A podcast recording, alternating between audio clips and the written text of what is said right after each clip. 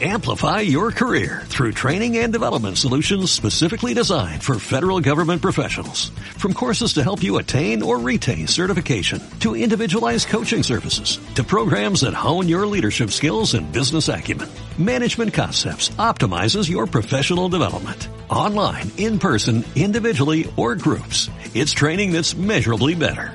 Learn more at managementconcepts.com. That's managementconcepts.com. Life presenta Life informa. Media hora con lo más relevante de las noticias de la semana. Life informa. Life informa. Y muy buenos días, ¿cómo están? El día de hoy es 8 de marzo del 2018. Ya empezamos un programa más de UPNE Live Informa, ¿verdad, mi compañera Eileen Rangel? Así es, ya hoy jueves 8 de marzo, este, ya comenzamos esta emisión más de UPNE Live Informa. Nosotros súper contentos de traerles este, toda esta información que recolectamos para ustedes, pero vamos a comenzar para que no se nos, se nos vaya el tiempo, ¿verdad, Lucero? Sí, vamos a empezar con Nacional. UPNELAE informa. Nacional. Relator especial sobre la situación de los defensores de los derechos humanos pide política de tolerancia cero con la corrupción y el crimen organizado. Jordi Trujos informa desde Noticias ONU en Nueva York. México se ha convertido en uno de los países más peligrosos del mundo para los periodistas y los defensores de derechos humanos, indicó este jueves Michelle Forst en la presentación de su informe anual ante el Consejo de Derechos Humanos. Forst apoyó su declaración al recordar el reciente asesinato de la periodista Pamela Montenegro en Acapulco y el de la líder indígena Guadalupe Campanur en Michoacán. El relator pidió a las autoridades que reviertan esta tendencia inadmisible a través de una política de tolerancia cero con la corrupción y el crimen organizado. Además, Forst indicó que México es el país más violento de Mesoamérica para las mujeres defensoras de los derechos humanos, pero destacó como positivas una serie de iniciativas llevadas a cabo por las autoridades para contrarrestar estos ataques. A continuación, destacó que, no obstante, el país azteca ha sido uno de los líderes a nivel mundial en la creación de un mecanismo nacional de protección para los defensores de los derechos humanos en situación de peligro. Insto a México a que invierta la actual tendencia negativa, haciendo de la protección de los defensores de derechos humanos y el fin de la impunidad una prioridad nacional. Finalizó Forst. Jordi Trujols, Naciones Unidas, el ex pitcher mexicano de grandes ligas, Esteban Loaiza, fue acusado formalmente por narcotráfico y será trasladado a una corte federal en San Diego. Loaiza fue arrestado el 9 de febrero cuando salía de su domicilio en Imperial Beach uh, y acusado en un tribunal superior por posesión de más de 20 kilogramos de cocaína con fines de venta. El día de ayer por la mañana los cargos estatales fueron desestimados y se presentó una denuncia a nivel federal por la posesión de los narcóticos con la intención de distribuirla. informa. Internacional. Myanmar estaría intentando cubrir sus crímenes de lesa humanidad y Siria vive un apocalipsis. Laura Quiñones informa desde Noticias ONU en Nueva York. al-Hussein presentó su informe anual sobre la situación de los derechos humanos ante el Consejo en Ginebra. Allí describió el futuro de Siria como un apocalipsis si se continúa la situación actual y pidió al Consejo revertir este curso catastrófico y remitir al país a la Corte Penal Internacional. Este mes, Guta Oriental, en las palabras del secretario general, es el infierno en la tierra. El próximo mes será un lugar donde las personas se enfrenten a un apocalipsis, un apocalipsis pensado, planificado y ejecutado por individuos dentro del gobierno, aparentemente con el total respaldo de algunos de sus partidarios extranjeros. Seid aseguró que además de la masacre de Guta Oriental, la escalada de violencia en la provincia de Idlib está poniendo en peligro a dos millones de personas y la ofensiva de Turquía en Afrin también amenaza a un gran número de civiles. En Damasco, dijo, se vive una nueva serie de ataques terrestres. Debemos recordar cómo las violaciones masivas cometidas por el gobierno de Siria y sus aliados locales desde 2011 crearon el espacio inicial en el que más tarde florecieron los grupos armados extremistas. Los intentos recientes de justificar ataques indiscriminados y brutales contra cientos de miles de civiles por la necesidad de combatir a unos pocos combatientes, como en Guta Oriental, son legal y moralmente insostenibles. Además, cuando estás preparado para matar a tu propia gente, mentir también es fácil. Las afirmaciones del gobierno de Siria de que se están tomando todas las medidas para proteger a su población civil son francamente ridículas. Said también se refirió a la situación en Myanmar y describió al Consejo de Derechos Humanos cómo las víctimas rojiñas han denunciado homicidios, violaciones, torturas y secuestros por parte de las autoridades y la milicia local, así como intentos deliberados de obligarles a abandonar sus hogares por hambre al bloquearles acceso a sus cultivos y alimentos. Este Consejo es consciente de que mi oficina tiene fuertes sospechas de que actos de genocidio pueden haber tenido lugar en el estado de Rakhine desde agosto. Por lo tanto, no me sorprenden los informes de que las aldeas rojiñas que fueron atacadas en los últimos años y las presuntas fosas comunes de las víctimas están siendo arrasadas con bulldozers. Este parece ser un intento deliberado de las autoridades para destruir posibles pruebas de sus crímenes de lesa humanidad. El alto comisionado aseguró que el reciente anuncio de que siete soldados y tres policías serán llevados ante la justicia por el presunto asesinato extrajudicial de diez hombres rojiñas es insuficiente y que el gobierno debe tomar medidas para que exista una rendición de cuentas real por estas violaciones y respetar plenamente los derechos de esta población. Laura Quiñones, Naciones Unidas, Nueva York. Las perspectivas laborales de las mujeres todavía distan de ser iguales a las de los hombres. Jordi Trujillo informa desde Noticias ONU en Nueva York. Que los avances registrados en las dos últimas décadas, el acceso al mercado laboral y las condiciones de trabajo continúan siendo desiguales entre mujeres y hombres, indica el último informe sobre las tendencias del empleo femenino 2018 que ha lanzado este miércoles la Organización Internacional del Trabajo. Esta tendencia queda demostrada a través de dos indicadores como son la tasa de participación de las mujeres en el terreno laboral, que se sitúa más de 26 puntos por encima de la masculina, o la de desempleo, que es ligeramente más alta y alcanzará el 6% a nivel global durante este año en comparación con el 5,2% de la de los hombres. Este último dato supone que solo seis mujeres están empleadas por cada diez hombres. La economista principal de la OIT, Verónica Escudero, valoró estos datos como preocupantes porque las brechas siguen siendo amplias a pesar de la reducción de ciertos indicadores y los grandes esfuerzos que han hecho los gobiernos para que los avances en participación, desempleo y en calidad de empleo se evidencien. Y esto es, es muy preocupante porque quiere decir que se necesitan esfuerzos mucho más amplios para lograr reducciones significativas que verdaderamente puedan afectar de una forma positiva a las vidas, al día a día de las mujeres en el mundo de trabajo. Escudero indicó que la brecha de participación entre hombres y mujeres en el terreno laboral se ha reducido en América Latina y el Caribe, pero sigue siendo notable. Las buenas noticias de esto es que se espera que esta brecha se reduzca un poco más entre el 2018 y el 2021. En cuanto a la tasa de desempleo, la situación no es tan, tan positiva. La brecha en, la tasa de desempleo entre hombres y mujeres se ha reducido durante los últimos dos años. Sin embargo, se espera que aumente entre el 2018 y el 2021 lo cual representa incluso mayores dificultades para esas mujeres que quieren acceder al mercado laboral, puesto que un mercado donde existe una, una brecha en desempleo da una mala señal a las mujeres que quieren entrar en este mercado laboral y puede desmotivar. En relación con el empleo vulnerable, la experta indicó que se han producido pequeños avances en la región. La brecha en el porcentaje de las mujeres que trabajan como trabajadores familiares auxiliares se ha reducido durante los últimos 10 años, lo cual es un, es un dato evidentemente positivo. Sin embargo, es muy triste saber que a pesar de los, de los esfuerzos de los gobiernos, no se esperan mejorías durante los tres años que vienen hasta el 2021. El estudio también indica que la falta de acceso a la protección social no afecta exclusivamente a las mujeres. Sin embargo, Escudero indicó que hay acciones que pueden beneficiarles particularmente, como por ejemplo la protección a la maternidad, un tema que la OIT recomienda que se fomente en las políticas gubernamentales. Otro aspecto de vital importancia es el de las pensiones, que la experta calificó de círculo vicioso. La menor participación y mayores obstáculos dentro del mercado laboral, así como las diferencias salariales respecto a los hombres, repercuten en las pensiones de las mujeres. Como las mujeres están sobre representadas en trabajos que son muchas veces de menor calidad, en trabajos no remunerados, los cuales no tienen protección en términos de, pensiones. Entonces, al final, cuando, cuando las mujeres terminan sus días en el mercado laboral, también se encuentran en una situación con mayores probabilidades de, de pobreza. La OIT señaló que resulta fundamental aplicar medidas dirigidas a compensar las desigualdades de género y corregir las diferencias entre las pensiones de los hombres y las mujeres. Jordi Trujols, Naciones Unidas. El hombre y la obesidad en América Latina. Dos caras de la misma moneda. Laura Quiñones informa desde Noticias ONU en Nueva York.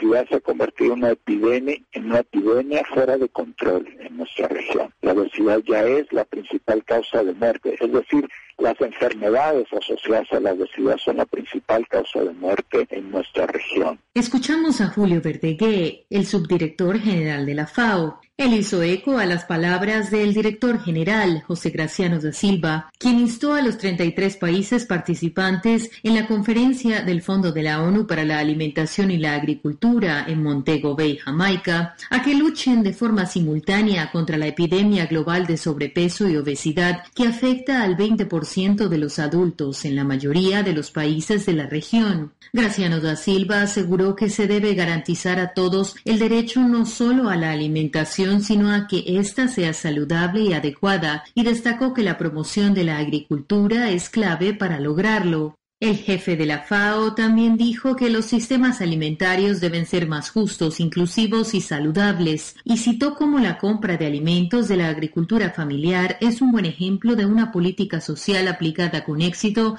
en varios países. Durante la conferencia regional, Graciano da Silva hizo énfasis en que América Latina y el Caribe debe mantener el conjunto de políticas, planes y programas de protección social que permitieron una reducción significativa del hambre, la otra cara de la moneda de la obesidad, en los últimos años. El último informe del fondo resalta que el hambre en la región aumentó entre 2015 y 2016 en 2,5 millones de personas, pasando de 40 a 42,5 millones. El incremento fue especialmente significativo en Sudamérica, en gran parte debido a la desaceleración económica, crecientes tasas de desempleo y el deterioro de las redes de protección social en algunas economías importantes. Centroamérica y el Caribe fueron las únicas subregiones cuyos niveles de hambre continuaron disminuyendo. José Graciano da Silva aseguró que con toda la experiencia acumulada por estos países, la FAO está convencida de que la región es capaz de mejorar la efectividad de sus políticas para llegar a los territorios y comunidades donde se encuentra la inseguridad alimentaria. Laura Quiñones, Naciones Unidas.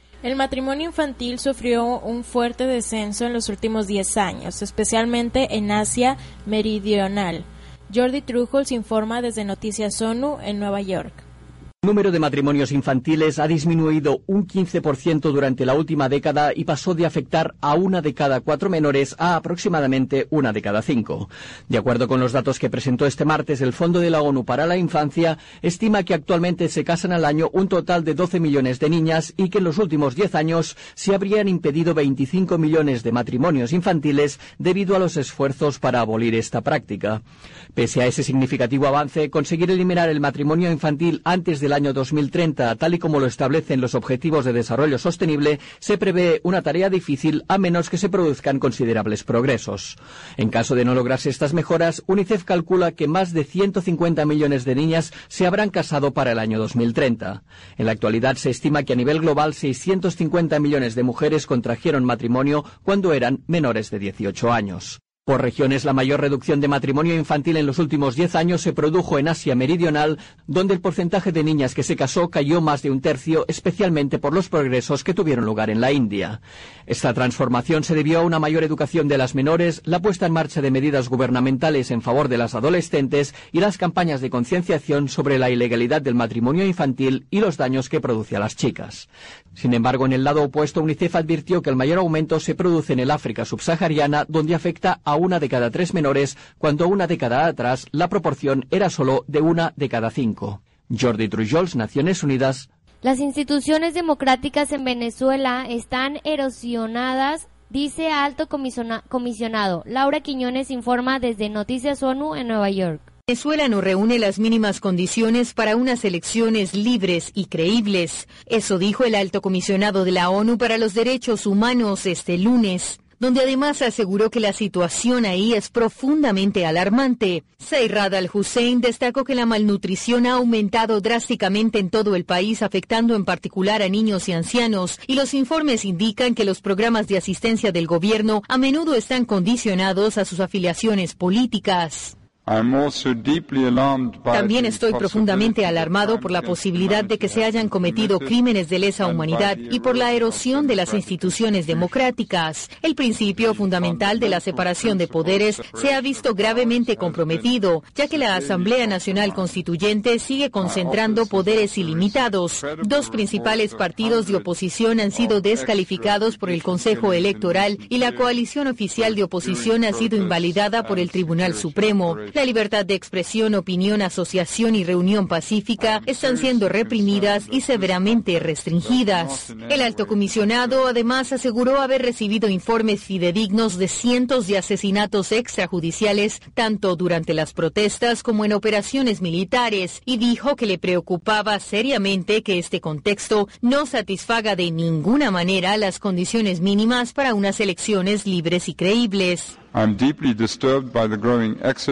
Estoy profundamente perturbado por el creciente éxodo de venezolanos en su país, muchos de ellos en busca de acceso de alimentos y servicios básicos. Said pidió al Consejo una vez más que se considere la posibilidad de encomendar una comisión de investigación sobre las violaciones de los derechos humanos en Venezuela. ONUCIDA busca indagar dónde se produce la migración y qué puede hacerse para evitarla por el Día de la Cero Discriminación. Jordi Trujols informa desde Noticias ONU en Nueva York. Analizar a nivel individual sobre cómo la discriminación afecta a las personas con SIDA u otras enfermedades y tomar las medidas necesarias para evitarla es el mensaje central de la campaña del Programa Conjunto de las Naciones Unidas sobre el VIH-Sida por el Día de la Discriminación Cero que se celebra cada primero de marzo. Bajo el lema ¿Qué pasaría si? La campaña busca la participación ciudadana con el objetivo de indagar dónde se produce la marginación y qué puede hacerse para evitarla, así como meditar sobre nuestras acciones en relación con la marginación. ONUSIDA recordó además que perpetuar la discriminación no solo es incorrecto, sino que afecta a la economía y al futuro de las personas, y puso como ejemplo la marginación de las mujeres en relación con la producción de alimentos. El 43% de ellas constituyen la fuerza laboral agrícola de los países en desarrollo y solamente el 5% tiene acceso a los servicios de asesoramiento agrícola. Otro aspecto que destacó Nusida es el de acceso a los servicios de salud para prevenir y tratar el VIH. Aproximadamente una de cada cinco personas que viven con el virus de inmunodeficiencia humana evita ir a una clínica u hospital debido al estigma o la discriminación. El director ejecutivo de ONUSIDA, Michel Sidibé, profundizó en la idea al destacar que nunca garantizaremos el derecho a la salud ni finalizaremos la epidemia de SIDA si excluimos a las personas. Y destacó que las barreras estructurales impiden la salud y el bienestar de millones de individuos. El Día de la Discriminación Cero se conmemora todos los años desde el primero de marzo de 2014. Jordi Trujols, Naciones Unidas. El hambre está siendo utilizada como método de guerra en Siria. Laura Quiñones informa desde Noticias ONU en Nueva York.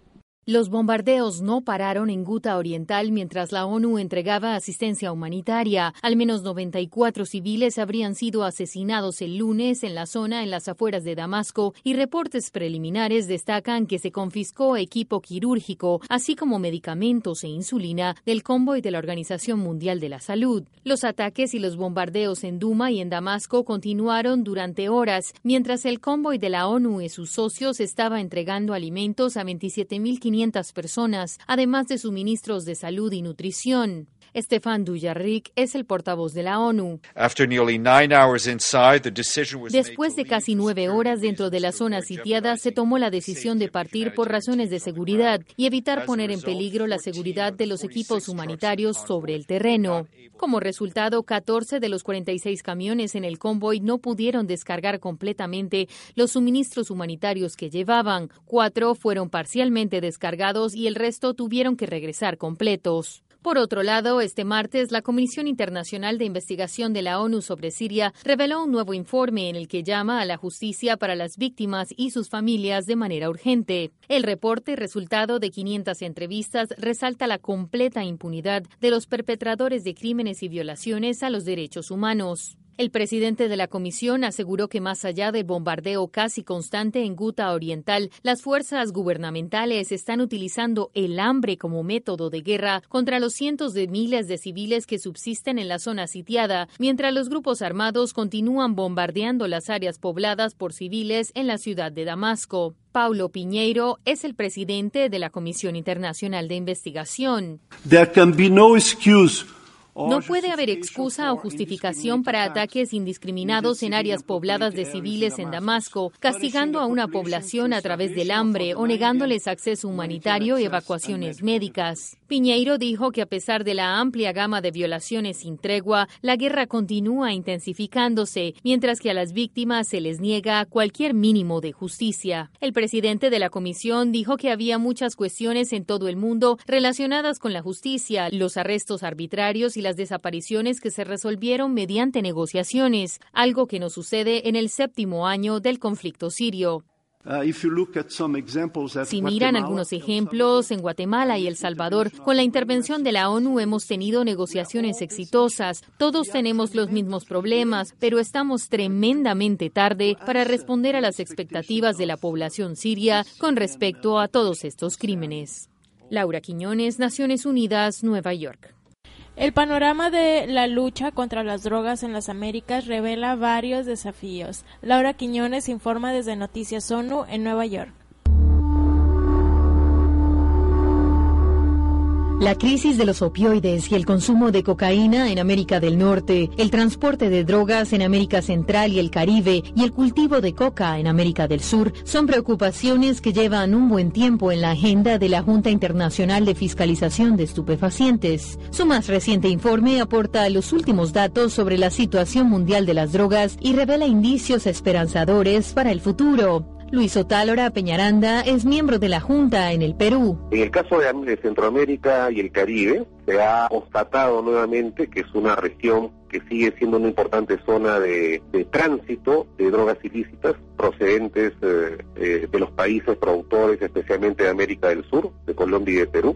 El 76% de la cocaína que se introdujo a Estados Unidos atravesó Centroamérica y México. El principal punto de reexpedición del tráfico fue la República Dominicana, con un total de más de 80 toneladas incautadas. Además, se han perdido cientos de hectáreas de bosques en Guatemala, Honduras y Nicaragua debido al tráfico de cocaína, como nos explica Otálora. A través del tráfico de drogas se compran las tierras con el fin de blanquear el dinero, se hace mediante la tal ilegal y la ganadería. También se abren pistas de aterrizaje y se perjudican importantes zonas de estas de estos tres países, lo repito, Guatemala, Honduras y Nicaragua, que eh, sufren los embates del tráfico ilícito de, cocaína a través de la deforestación de sus eh, de sus zonas. Frente a ello, los gobiernos de la región han redoblado su esfuerzo para combatir el narcotráfico y la delincuencia transfronteriza. Por ejemplo, El Salvador, Guatemala y Honduras crearon la Fuerza Tarea Trinacional para mejorar su cooperación en este ámbito.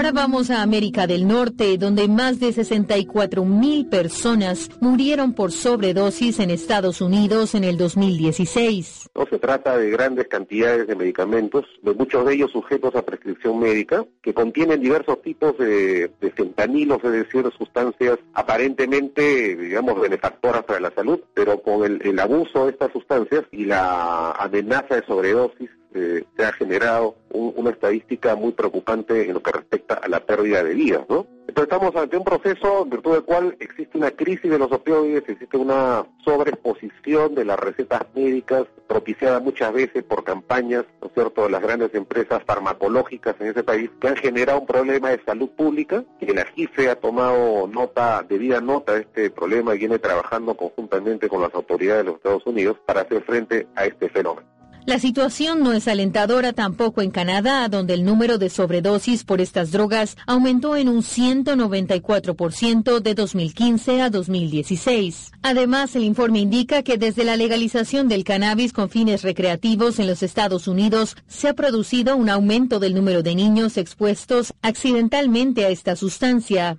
En el estado de Washington, por ejemplo, el Centro de Toxicología reportó una mayor cantidad de llamadas y casos en relación con intoxicación accidental de menores. En América del Sur hay buenas y malas noticias. La superficie dedicada al cultivo de arbusto de coca en Colombia experimentó un aumento de más del 50%. De 96 mil hectáreas en 2015 se pasó a 146 mil en 2016. Sin embargo, esta lamentable constatación tiene un, revés de la medalla que es alentador, porque Colombia acaba de suscribir un acuerdo histórico con las Naciones Unidas, el PNUD, a través del cual va a invertir más de 500 millones de dólares en desarrollo alternativo para hacer frente no solamente al incremento de la superficie cocalera en la región, sino también para eh, desarrollar un, un, un, programa inédito de inserción social de las poblaciones producto del acuerdo de paz que ha conseguido este país. La Junta de Fiscalización expresó preocupación en su informe ante una nueva ley que permite aumentar el cultivo de coca en Bolivia. El gobierno aprobó el año pasado la medida que permite cultivar hasta 22 mil hectáreas para el consumo del arbusto con fines tradicionales. Sin embargo, algunos estudios demuestran que esto supera la superficie necesaria para satisfacer ese consumo tradicional. A pesar de estas cifras, América del Sur reforzó la cooperación en los planos bilateral y multilateral. Los países de la región mejoraron el intercambio de información para ofrecer una respuesta adecuada a las actividades ilícitas relacionadas con las drogas mediante la coordinación de políticas y de operaciones a los gobiernos hacer un seguimiento especial a los esfuerzos que viene haciendo el gobierno de Colombia para enfrentar de la manera más asertiva el problema de las drogas y el tráfico de cocaína, que es el desarrollo los de la alternativa integral y sostenible, es decir, el trabajo con las poblaciones rurales a través de la entrega de títulos, la construcción de carreteras, el crédito bancario que es todo para, para, para el desarrollo de otros cultivos alternativos a la siembra de coca, que es la mejor manera de, de enfrentar, entiende la GIFE, el problema eh, de las drogas en este aspecto concreto de la siembra ilegal de cocaína, de, de coca. Otro aspecto resaltado por el informe es la puesta en marcha de iniciativas para regular el uso del cannabis para fines médicos y científicos en Argentina, Colombia, Paraguay y Perú. Laura Quiñones, Naciones Unidas, Nueva York. informa. Deportes. Este fin de semana arranca la nueva temporada 2018 de la serie IndyCar. La primera fecha se realizará una vez más en el circuito callejero de Saint Petersburgo, en Florida, Estados Unidos, evento que fuera ganado el año pasado por el piloto francés Sébastien Bourdais, quien espera repetir victoria. Este año trae grandes novedades para este serial estadounidense. Cuatro equipos nuevos, varios pilotos debutentes en la categoría así como una nueva imagen de los autos con el AeroKit 2018, el cual reconfiguró la aerodinámica de los autos, brindándoles una estética renovadora y más funcional, con lo cual habrá más competencia entre equipos y pilotos. Fórmula I. El pasado sábado 3 de marzo se llevó a cabo la quinta fecha de la presente temporada de la Fórmula I, misma que se celebró en la Ciudad de México, en las instalaciones del Autódromo de los Hermanos Rodríguez. Este año la victoria fue para el piloto alemán Daniel Abt del equipo Audi, quien de esta forma consiguió su primer triunfo en la categoría. A él se sumaron en el podium en segundo lugar el piloto británico Oliver Trubey y en tercera posición el suizo Sebastián Buemi. La siguiente fecha se realizará en el circuito callejero de Punta del Estén en Uruguay el 17 de marzo. informa. Cultura. Y el espíritu de David Bowie no descansa en paz. Apenas hace unos días sus fans deben haberse simbrado cuando Charlie Watts, baterista de los Rolling Stones, declaró que Bowie escribió un par de canciones buenas, pero no era ningún genio musical. Mientras en el Museo de Brooklyn en Nueva York se presentaba la muestra David Bowie Is, con vestuarios, fotografías, dibujos, manuscritos, instalaciones, videos y muchas otras cosas del venerado músico. En estos días se preparan lanzamientos en vinilo de Welcome to the Blackout, Aladdin Sane y Chains to Bowie y HBO anuncia el documental David Bowie Los últimos cinco años, dirigido por Francis Whitley, así que tenemos Bowie para rato. informa. Espectáculos. En espectáculos, el director de cine Guillermo del Toro confirmó que impartirá dos veces la clase magistral de la geometría a la forma del agua durante el 33 Festival Internacional de Cine de Guadalajara y ofreció que si se necesita una tercera, la hacemos. En otro mensaje enviado por la misma red social comentó que no quiere filtros que imposibiliten o dificulten a los interesados asistir a ese encuentro denominado de la geometría a la forma del agua. informa. Comunidad UBNE. Espero les haya ido muy bien en su semana de exámenes, pero no olviden estar siempre con los pagos eh, al corriente para que no les vayan a poner ahí algún pero. Y no se pierdan este próximo viernes el programa de Alegrando la Tarde con mi compañero Eddie Lucero y su servidora Aileen Rangel. Y bueno, esto ha sido todo por el día de hoy, Aileen Rangel. Así es, muchas gracias a los que nos estuvieron sintonizando. Eh, espero y les haya gustado el, programa del día de hoy. No se pierdan el próximo jueves, eh, primero la hora libre, de nueve y media a 10 y después el noticiero de 10 a 10.40 para que estén siempre muy, muy al pendiente, ¿verdad? Claro, esto fue todo por el día de hoy. Muchísimas gracias por escucharnos. Nos despedimos, no sin antes felicitar a todas las mujeres que nos estuvieron escuchando y a todas las mujeres del mundo. Que pasen un excelente día y esto fue Live Informa. Live Informa. Media hora con lo más relevante de las noticias de la semana. Live Informa. Live Informa. Live presentó Amplify your career through training and development solutions specifically designed for federal government professionals. From courses to help you attain or retain certification, to individualized coaching services, to programs that hone your leadership skills and business acumen, Management Concepts optimizes your professional development. Online, in person, individually, or groups, it's training that's measurably better. Learn more at managementconcepts.com. That's managementconcepts.com.